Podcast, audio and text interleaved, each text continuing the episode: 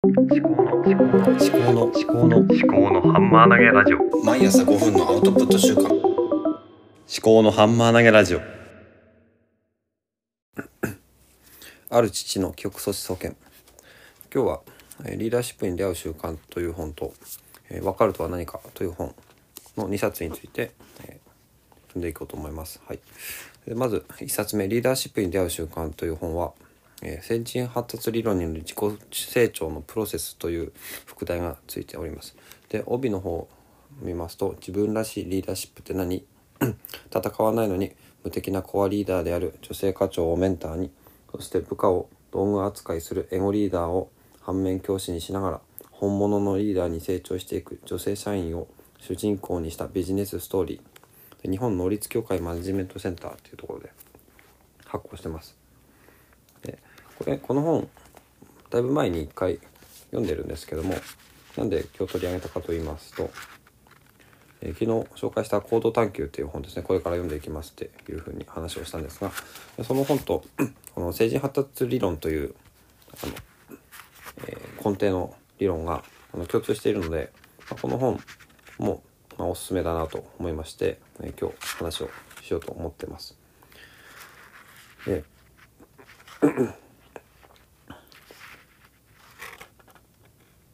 まこの本はリーダーシップにま特化してえ話を進めていくわけでで構成としてはその、まあ、ビジネスストーリー、まあうん、小説のような形で小説の部分があってであと解説があって、えーあとまあなんだ各章の章末に学学びノートということで、まあ、要するにまとめですね。っていうのがあってっていうそういう展開ですね。構成があります。で これってあのよくある漫画でわかるシリーズと、まあ、似てるんですけども内容は全部あの文章なので、まあ、の濃いだと思う濃いと思うんですね。で漫画でわかるシリーズもすごくいいとは思うんですけども、うん、このやり方もなかなかいいんじゃないかなと思いますね。でまあちょっと中身に触れますとそうですね。発達段階がねいろいろあるんですがそうこれねなかなかこう今パッとね読みながら話をするっていうのは難しいんですけれども、うん。まあ、いろんなあのリーダーのタイプがある。で大きく2つにコアリーダーとエゴリーダーっていうものがあるという話がされています。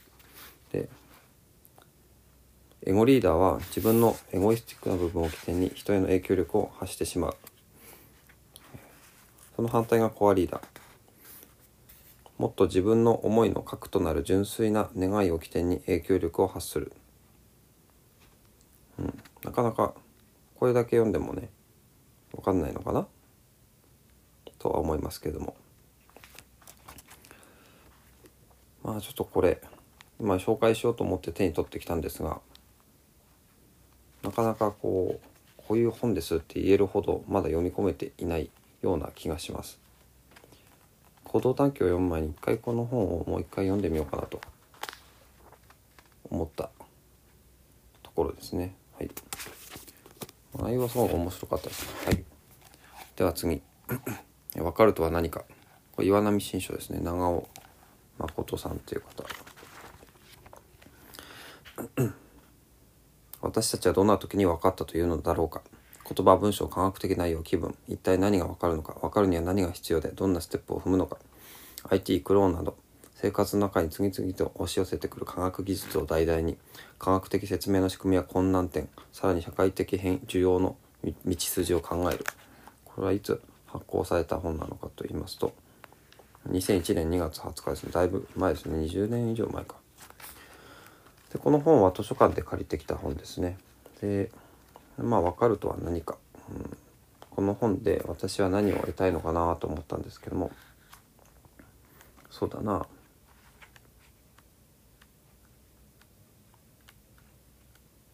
分かる方法がいくつかあるのかもしれないと思って、まあ、これそれについてこう、まあ、これ新書版で、えーいろいろと書いてあるのかなと思ったんですね。ちょっと目次を見ますね。社会と科学技術科学的説明とは推論の不完全性。言葉を理解する。文章は危うさを持つ。科学技術が社会の信頼を得るために。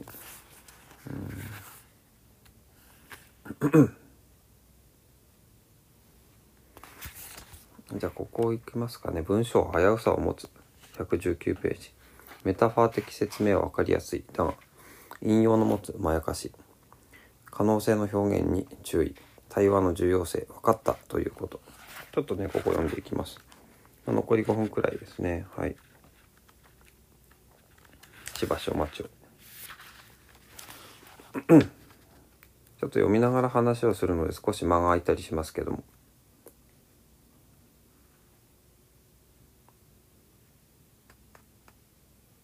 メタファーとは簡単に言えば見立て、まあ、例えばっていう比喩のことですかね。あ目玉焼きもそうか。黄身が目玉に見えるからその名前がついていると。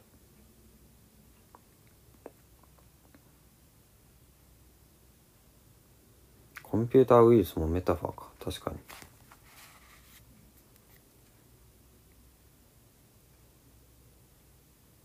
なるほどね。コンピュータープログラムの世界における技術用語を用いて状況を説明するよりも人体に感染するインフルエンザなどのウイルスとそれを対峙するワクチンという概念を変えてきて説明する方がはるかによく人々に分かってもらえる。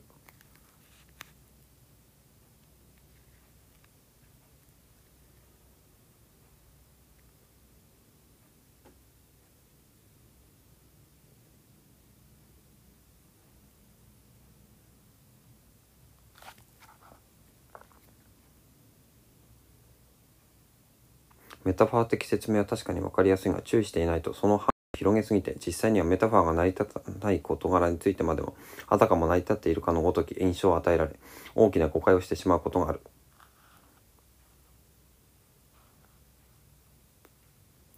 なんか例えれば例えばみたいな話で、えー、あんまり例えすぎると結局どういうことなんだっていうことかな、うん、引用の持つまやかし。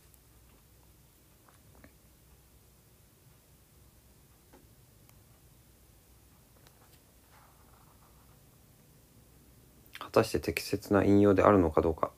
著者がなぜそういった引用をそのこの文章の中でしなければならなかったかをよく批判的に検討する必要がある、まあ、文脈の中で言っている言葉を一部こうピックアップして抜粋して引用すると本当にそれがそのなんだ解釈した意味合いなのかっていうのはもう引用っていうのはその部分でしかないのでそこを全体の中の意味合いとしてきちんと正しく引用できているのかっていうのをあの考えなければいけないっていうことですかね。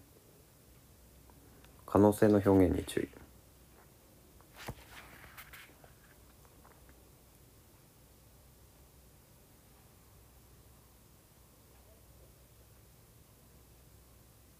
えー、もうこの本の時にも人の声を認識したり書かれた文字を読み取ったりするプログラムがあちこちで使えるようになってきているって書いてある。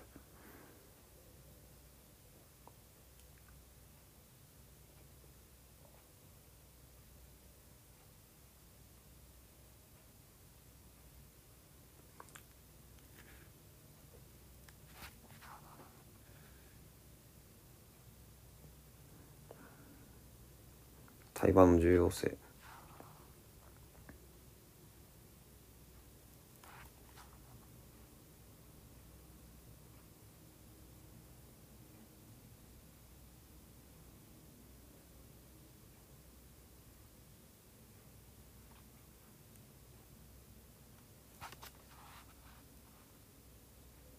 ちょっと難しいな。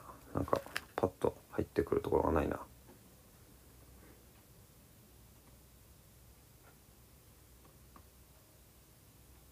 でもなんか面白いなこの本。分かったということ。理解できたと分かったという感覚とは本質的に違うところがある。理解できたというのは他人から詳しい説明を受けそれを論理的に分かることであると考えられる。つまりこれまで知らなかった知識を与えられそれが論理的に自分の持っている知識と整合的であるという場合に理解できたということになる。これに対して分かったというのはどういう場合なのであろうか。これはあれかな西洋哲学と東洋哲学の違いに似てるかもしれないな。あの史上最強の哲学入門の山茶さんの本で、まあ西洋哲学っていうのは論理を積み上げてってあのいくけど東洋哲学は実践であの悟るしかないっていうことなのかな。体験的知っていうところかな。なかそういうような気がしますね。はい。はい。ちょっとね今日なかなか頭が回らなかったですけどこんなとこです。はい。えー。I do 探求家の秋彦でした。ではまた。人生二度なし